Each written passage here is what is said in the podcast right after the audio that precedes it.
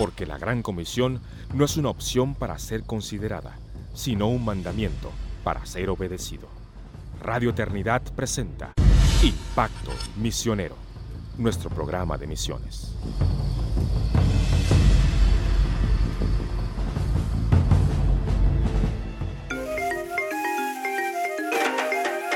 Bienvenidos hermanos, este es nuestro programa Impacto Misionero, el programa de misiones de Radio Eternidad. Y una vez más les acompaña Janine Martínez desde la ciudad de Guatemala para cada uno de ustedes eh, servirles a, través de este programa. Y en el día de hoy tenemos, em, vamos a estar hablando el tema de, la iglesia local y el misionero. Muchas eh, hoy en día las misiones han progresado de una manera en donde eh, las agencias, la proliferación de agencias eh, misioneras y de organizaciones para eclesiásticas han complejizado, han facilitado en algunos casos el, el trabajo y el alcance de la obra misionera. Sin embargo, creo que es importante que hagamos un análisis bíblico del rol de la iglesia de la iglesia local en, el envío del misionero, en el sostenimiento del misionero y en la preparación del misionero. Cada vez más hemos visto que en los últimos 50, 60 años, la labor misionera se ha ido descentralizando de la iglesia local y se ha ido inclinando más hacia organizaciones para eclesiásticas.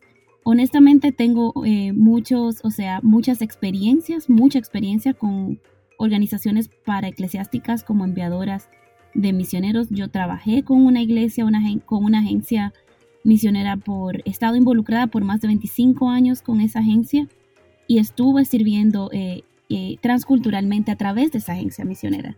Sin embargo, creo que a medida de que la iglesia local se ha ido eh, despegando un poco del trabajo del misionero y se ha ido apoyando más en el en el apoyo de las agencias misioneras hay ciertos aspectos de la obra misionera que deberían estar eh, más centralizados en la iglesia local por la misma salud de la obra misionera y del misionero en sí. Así que en el día de hoy vamos a estar conversando. Eh, sé que hay muchas opiniones variadas y vamos a hablar tal vez de esas opiniones eh, hay extremos eh, radicales. Yo creo en la multiforme gracia de Dios particularmente creemos que, que Dios usa las agencias, Dios usa la iglesia local y sobre todo Dios usa a los creyentes. Sin embargo, algo que es indiscutible es que el misionero necesita un cuerpo, necesita un, brazo que lo mueva en el campo. No es, no es bíblicamente eh, reconocido la labor de un misionero eh, como llanero solitario, un misionero que no tiene ni una iglesia local a quien, a quien, quien lo envía, ni una iglesia local a quien lo envía. Esto bíblicamente no vemos el ejemplo. Entonces es importante que nosotros veamos eh, la naturaleza de la obra misionera desde la perspectiva bíblica en relación al misionero y la iglesia local. Entonces hay dos pasajes los cuales eh, nos gustaría recalcar en el día de hoy y entonces conversar acerca de las realidades, de las tendencias, de lo que hoy en día vemos, cómo el trabajo misionero se desarrolla eh, y los diferentes tipos de involucramiento que hay desde la perspectiva de la iglesia local. Les agradeceremos también que nos envíen sus comentarios, siempre son muy bienvenidos sus preguntas al respecto y es un gozo poder servirles de esta manera. Entonces, vamos a leer el primer pasaje que vamos a estar viendo. Es un pasaje en, Hechos capítulo 13, en el contexto ya después de la conversión de Pablo, y Pablo había iniciado su ministerio, pero luego el Señor prácticamente lo sienta nuevamente a trabajar eh, desde la perspectiva de la iglesia local, eh, dependiendo del teólogo o de los teólogos que uno lea. Algunos entienden que Pablo pasó de 3 a 14 años antes de empezar en la iglesia local o, en más cerrado, antes de empezar su ministerio más público y su ministerio internacional. Entonces leemos en Primera de Corintios, eh, perdón, en Hechos, leemos en Hechos capítulo 13 En la iglesia que estaba en Antioquía había profetas y maestros. Bernabé, Simón llamado Níger, Lucio de Sirene, Manaén, que se había criado con Herodes, el tetrarca, y Saulo. Mientras ministraban al Señor y ayunaban, el Espíritu Santo dijo, aparten a Bernabé y a Saulo para la obra a la que los he llamado. Entonces, después de orar, de ayunar, orar y haber impuesto las manos sobre ellos, los enviaron. Leemos hasta el versículo 4. Ellos pues enviados por el Espíritu Santo, descendieron a Seleucia y de ahí se embarcaron para Chipre. Al llegar a Salamina, proclamaban la palabra de Dios en las sinagogas de los judíos y tenían también a Juan de ayudante. Creo que este es un pasaje sumamente interesante porque es un pasaje en el cual vemos que la iglesia estaba reunida normal, en su, en su trabajo normal, y estamos hablando de la iglesia en Antioquía. Antioquía era una ciudad, se volvió el centro del cristianismo durante eh, muchos años cuando la persecución se desató en Jerusalén. Se, se iniciaron de trabajos de plantación de iglesias, se plantó una iglesia eh, a nivel de la ciudad. Iglesias, eh, obviamente cuando se habla de la de la iglesia en Antioquía, se habla de las iglesias plantadas en la ciudad y se habla de una iglesia como una, pero formada de muchos diferentes cuerpos alrededor de la ciudad, reuniones de creyentes. Y vemos entonces que aquí menciona un listado de creyentes que estaban activos en el servicio de su iglesia local. Y creo que este es el punto número uno que tenemos que evaluar a la hora de hablar de misiones, misioneros y la iglesia local.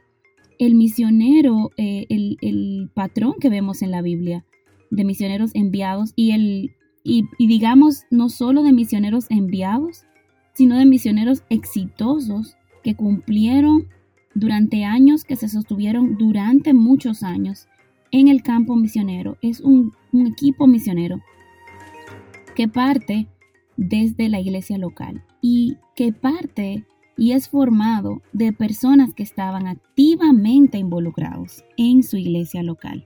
Y esto es muy importante porque hoy en día yo he recibido muchos eh, textos, llamadas, em, correos, personas que me escriben interesados en las misiones. Y una de las principales preguntas es, ¿qué hago si mi iglesia local no me quiere enviar? Y vamos a hablar un poco más adelante acerca del tema. Pero obviamente, aunque el misionero obviamente es enviado por el Espíritu Santo, como dice en el versículo 4, el Espíritu Santo lo hace a través del liderazgo de la iglesia local. El liderazgo de la iglesia local reconoce a personas que han estado sirviendo en la iglesia local. Hermanos, no hay que ser un, un, gran estudioso de la palabra para saber que esto es algo muy obvio.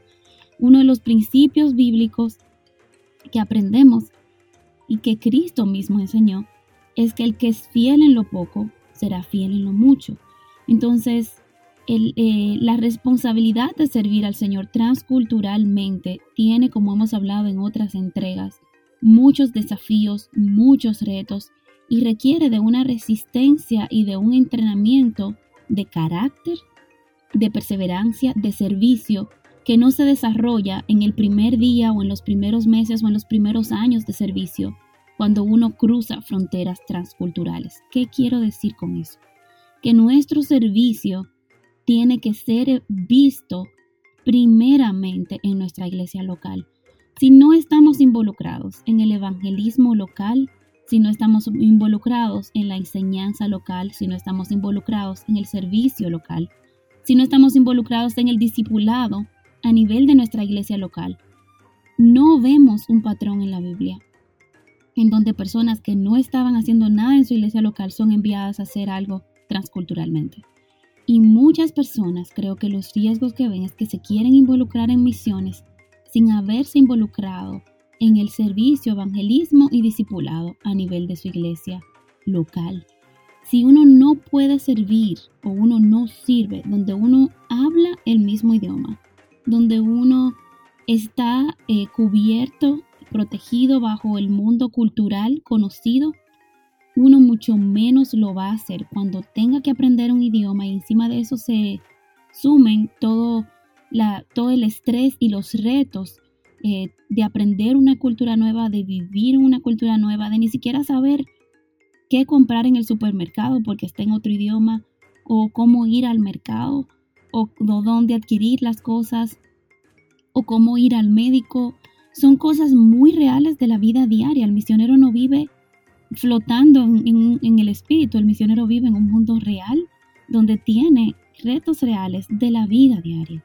Entonces, la pregunta es, si nuestra iglesia local no reconoce nuestro servicio, no nos ha visto como alguien quien ha servido, ¿cómo puede nuestra iglesia entonces enviarnos como misioneros? Si nunca nos han visto con una carga por el evangelismo o tomando acción evangelística, si nunca nos han visto con una carga por el discipulado o tomando acción por el discipulado en nuestra, en nuestra área, en nuestro vecindario, a nuestros familiares, en nuestro país, mucho menos entonces vamos a tener un testimonio fiel de ir a predicar el Evangelio a otros países. Entonces, esto es un es un primer cuestionamiento, pero un cuestionamiento no solo válido, sino sumamente vital para la salud del misionero y para la salud de las misiones. Creo que hoy en día muchos misioneros que se han autoenviado sin apoyo de su iglesia local han desacreditado mucho el trabajo de aquellos misioneros que sí toman muy en serio la misión. Algunos han sido vistos y realmente han sido solo aventureros en el campo, donde viajan de lugar en lugar, hablando con la gente, pero no necesariamente con un testimonio evangelístico, con un compromiso de hacer discípulo, que no se hace solo tomando un café con una persona un día, sino un, un verdadero discípulo, un verdadero enviado que ya ha conocido lo difícil que es la labor del discipulado. El discipulado no es algo que se hace un día en una reunión o no se hace solamente frente a un púlpito porque uno sepa mucha teología. El discipulado es un trabajo de inversión en personas, en predicarles el Evangelio y en hacerles ver cómo ellos deben de someterse por el Evangelio y, y enseñarles todas las cosas que el Señor nos ha mandado que guardemos, como nos indica Mateo 28. Entonces es muy importante notar que las personas enviadas en este pasaje de Hechos 13 eran personas que estaban activamente involucradas, son reconocidos en su iglesia local como profetas y maestros. Obviamente entendiendo el ministerio profético, el, el principal ministerio evangelístico y de exposición de la voluntad de Dios a través, revelada a través de su palabra. Vemos entonces que estas personas también eran reconocidas como un equipo. No eran reconocidas solo por su don y su talento individual, sino por su trabajo y ministración al Señor en equipo. Dice, mientras ellos ministraban al Señor y ayunaban. Vemos a personas que estaban sirviendo al Señor como parte de un grupo de trabajo. Y esto es algo muy importante porque el misionero que no aprende a trabajar en equipo a nivel de su iglesia local, nuevamente donde están en una cultura homogénea, en la misma cultura, personas eh, en la misma iglesia, la misma denominación, mucho menos va a poder ministrar si no sabe trabajar en equipo en su iglesia local, no va a saber ministrar en un equipo transcultural, donde son personas que hablan de diferentes idiomas, que vienen de diferentes trasfondos culturales, con distintos valores, con distintas cosmovisiones, no podrá ministrar como equipo. Y vemos también en la palabra que el Señor Jesús, inclusive cuando mandó a sus discípulos, los mandó de dos en dos y mandó a sus discípulos como cuerpo de Cristo. Los llaneros solitarios no existen en la escritura. Entonces, cuando vemos que ellos estaban ministrando al Señor y ayunando en el versículo 2, vemos que ministraban al Señor y ayunaban. Y es importante ver eso porque vemos a personas que tenían en el contexto de su cristianismo, en su iglesia local, disciplinas espirituales.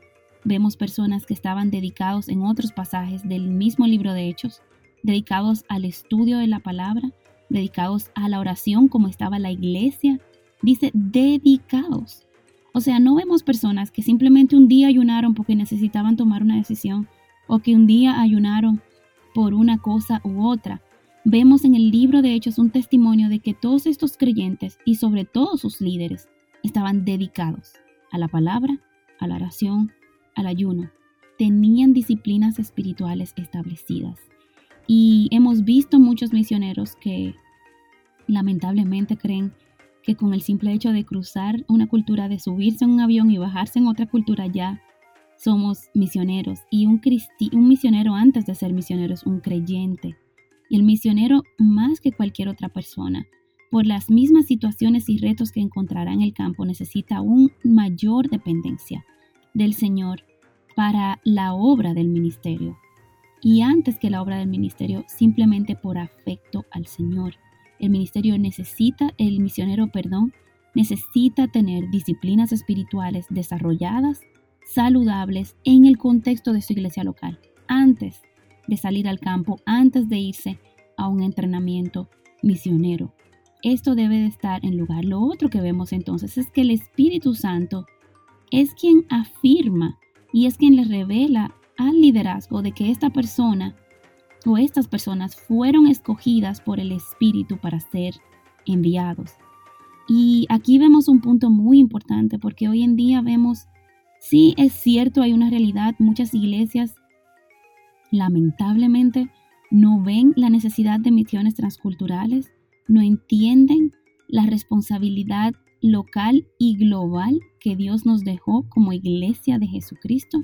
Cada iglesia tiene una responsabilidad local pero cada iglesia local tiene una responsabilidad global con la expansión del Evangelio. Y esto es muy importante que notemos en este pasaje, donde vemos a los ancianos imponiendo manos a Bernabé y a Saulo para ser enviados. Pero fíjense que esta confirmación del llamado de Bernabé y Saulo le es dada por el Espíritu Santo a los líderes de la iglesia local. Y algo que el misionero tiene que orar es, justamente que ya una vez ha dado testimonio claro, fruto, eh, fruto tangible de su llamado, porque se mira que es una persona que disipula, porque se mira que es una persona que evangeliza, porque se mira que es una persona que sirve a su iglesia local, entonces el mismo Espíritu Santo le confirma al liderazgo eclesiástico para que esta persona sea enviada. Y esto es un proceso, y es un proceso que a veces toma años. Y muchos jóvenes en su pasión y en su deseo de servir al Señor y de obedecer el llamado que Dios les ha hecho, que Dios les ha hecho, pierden de vista el hecho de que el tiempo de Dios no es el tiempo de nosotros y que muchas veces Dios va a usar a personas, seres humanos, líderes eclesiásticos, para mostrarnos y guiarnos en cuál es y puede no ser aún el tiempo de Dios. En mi testimonio personal, yo estuve involucrada, he estado involucrada en misiones desde que tenía 15 años, o sea, empecé a salir con misiones de corto plazo, misiones dentro de República Dominicana, a los campos, a barrios marginados, estuve involucrada también con grupos misioneros como traductora, empecé a servir eh, con estudiantes internacionales, iniciamos una noche que se llamaba Noche Internacional de Amistad. Eso lo hicimos más o menos en el año 98 y, es muy interesante porque sí tenemos esta pasión por alcanzar internacionales y, esta iniciativa que estuvimos eh, co-dirigiendo con otros eh, jóvenes en esa época, eh, estuvimos alcanzando personas que venían de la India, de Pakistán, de países que, que profesaban el hinduismo y el islam como sus religiones y estuvimos alcanzando a estos jóvenes dentro de República Dominicana, sin tener que salir de mi contexto, sin tener que salir de mi ciudad. De hecho, ellos vivían a 10 minutos de mi casa eh, y muchos estudiaban en universidades cercanas y estuvimos sirviendo a este grupo de jóvenes. Y en este proceso estuvimos, eh, obviamente Dios iba afirmando y, y, y reiniciando esa pasión por misiones transculturales, por ir a lugares donde el Evangelio no había sido predicado, donde había una gran necesidad de un testimonio cristiano. Y yo en un momento, eh, de hecho, estuve eh, a punto de dejar la universidad. En ese tiempo ya yo estaba a mitad de carrera, me faltaba solo un año y medio para terminar la universidad, pero yo tenía tanto deseo de salir al campo misionero que estaba trabajando, puse mi renuncia en el trabajo, llené mi aplicación y había sido aceptada en un entrenamiento en una agencia misionera. y estaba lista para dejar y renunciar a mi beca que tenía en la universidad para, para ir y, llegar a las naciones. Sin embargo, Dios utilizó eh, sabiduría humana y Dios utilizó a mi liderazgo local y, e incluso a mis padres para, para que al final yo tomara la decisión de no salir en ese momento porque entendía que era la voluntad de Dios. En ese momento, mi papá no era creyente, mi mamá sí, eh, y mis pastores estaban divididos. una parte de los pastores entendían que sí, que debía de ir y, y dejar todo y hacer el entrenamiento misionero, y otra parte de los pastores entendían sabiamente de que un año y medio de universidad que me faltaba podía ser un año y medio más de desarrollar mi carácter, de crecer en el Señor, de terminar mi universidad y de con esto honrar a mi papá que no era creyente. Y fíjense ustedes que yo creo que, aunque fue una de las decisiones más difíciles que tuve que tomar porque ya estaba lista para irme, renuncié a todo eso y decidí continuar con mis estudios universitarios, concluirlos y entender que bajo la voluntad de Dios necesitaba honrar a mis padres, su voluntad revelada, su palabra, necesitaba honrar a mi papá que no era creyente, que esto podía ser un testimonio para su vida. Fíjense ustedes, yo no salí inmediatamente, ni siquiera aún después de terminar la universidad. Eh, a medida que yo iba orando y a medida que pasaban los años, el Señor cada vez más confirmaba a través del liderazgo, a través de su palabra, de que no era el tiempo.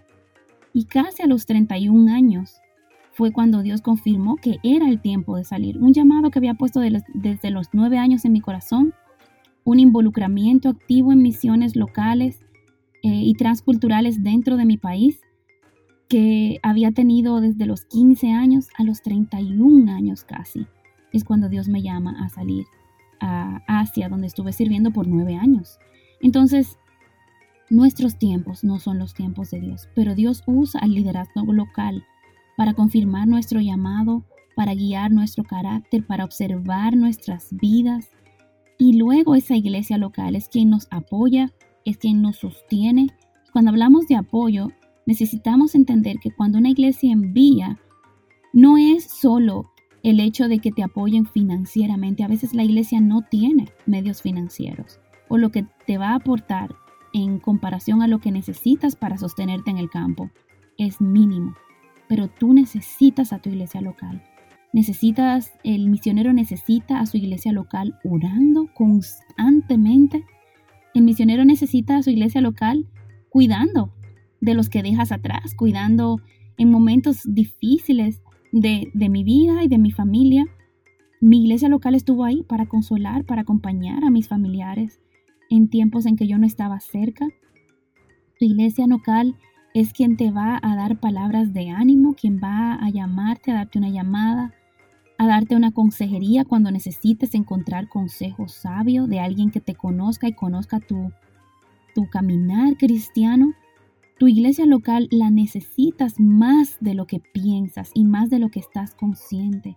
Cuando te encuentres en el campo con personas de otra cultura, tu iglesia local va a proveer ese lugar a donde vas a poder tener una llamada con uno de los pastores, hablar, procesar lo que estás pasando necesitas tu iglesia local, necesitas la, el testimonio acerca de tu carácter de tu iglesia local. En muchos casos vas a necesitar cartas de recomendación, ya sea para un trabajo bivocacional en el campo misionero donde Dios te llama, o para ir con esa agencia misionera, necesitas el testimonio de tu iglesia local. Entonces la iglesia local es quien te sostiene como misionero y tu iglesia local es quien te va a reparar, porque el, el llamado misionero y el trabajo misionero es un trabajo de guerra.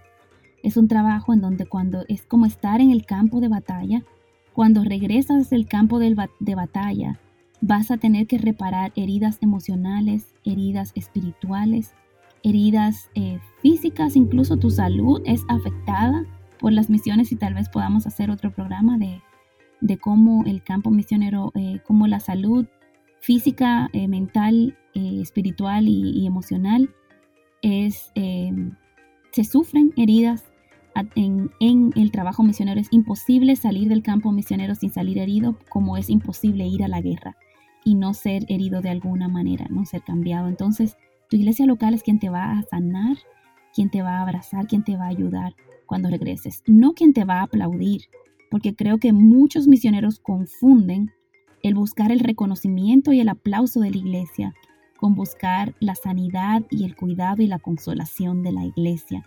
El misionero no debe tener como parte de su motivación en ningún momento y bajo ninguna circunstancia la búsqueda del aplauso de su iglesia local, aunque la iglesia te honra de vez en cuando, pero nunca debe ser parte de nuestra expectativa.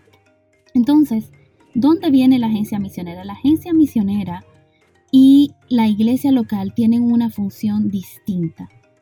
La, agencia misionera es el brazo en el campo que te ayuda a moverte, que facilita visas, que facilita el tener un equipo, el no estar solo en el campo, el estar con personas con el mismo llamado, enfocados en la misma cultura.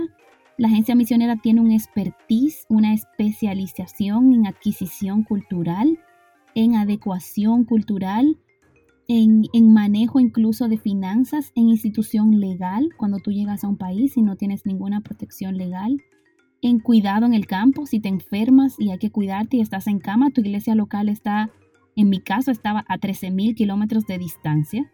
Entonces, aunque mi iglesia local me quisiera cuidar, quien podía llevarme una sopa, quien podía ir a lavarme los trastes, quien podía ir a cuidarme cuando estaba en cama, eran los misioneros de esa agencia, los misioneros que estaban en el campo eh, y quienes estábamos trabajando juntos.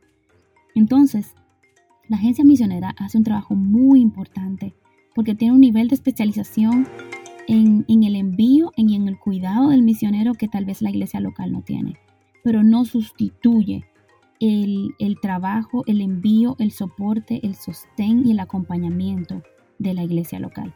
Habiendo dicho todo esto, entonces quiero animarles a aquellos que están escuchándonos que tienen llamado misionero, consideren cómo está mi relación con mi iglesia local, cómo estoy sirviendo a través de mi iglesia local, de manera tal de que ellos tengan un claro testimonio de que yo tengo un verdadero llamado a las misiones y que no importa que yo me vaya, yo tengo ya 11 años en el campo, yo tengo 11 años fuera de mi iglesia local y a medida de que los años transcurren, solo veo mi, mi amor por mi iglesia local enviadora en Dominicana, mi, mi, mi compromiso, mi, incluso mis preocupaciones por su salud, por lo que está pasando, por cómo Dios le está usando a mi iglesia local en República Dominicana, solo crece con los años, no se distancia y creo que he visto igual manera.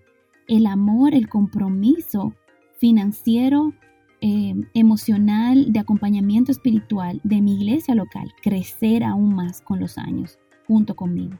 Así que si eres una persona que tienes llamado misionero, considera esto. Si eres pastor, líder, director de misiones o solo un miembro de la iglesia local, considera cómo estás involucrado en la vida de ese misionero que te que han enviado. Si no recuerdas cuándo fue la última vez que oraste por ese misionero, como iglesia local tenemos una gran responsabilidad de la cual Dios nos va a pedir cuenta tanto a miembros como a líderes de cómo estamos involucrados en la vida de nuestros misioneros. Así que este ha sido nuestro programa Impacto Misioneros, el podcast de misiones de Radio Eternidad. Una vez más les ha acompañado Janine Martínez y es un gusto poder servirles. Esperamos que este programa sea de edificación y que puedan enviarnos sus preguntas al, al website de Radio Eternidad. Les bendecimos en el nombre del Señor y les agradecemos por este tiempo de escucha. Bendiciones abundantes. Has escuchado Impacto Misionero, el programa de misiones de Radio Eternidad. Te esperamos en nuestro próximo programa. Impacto Misionero es una producción de Radio Eternidad.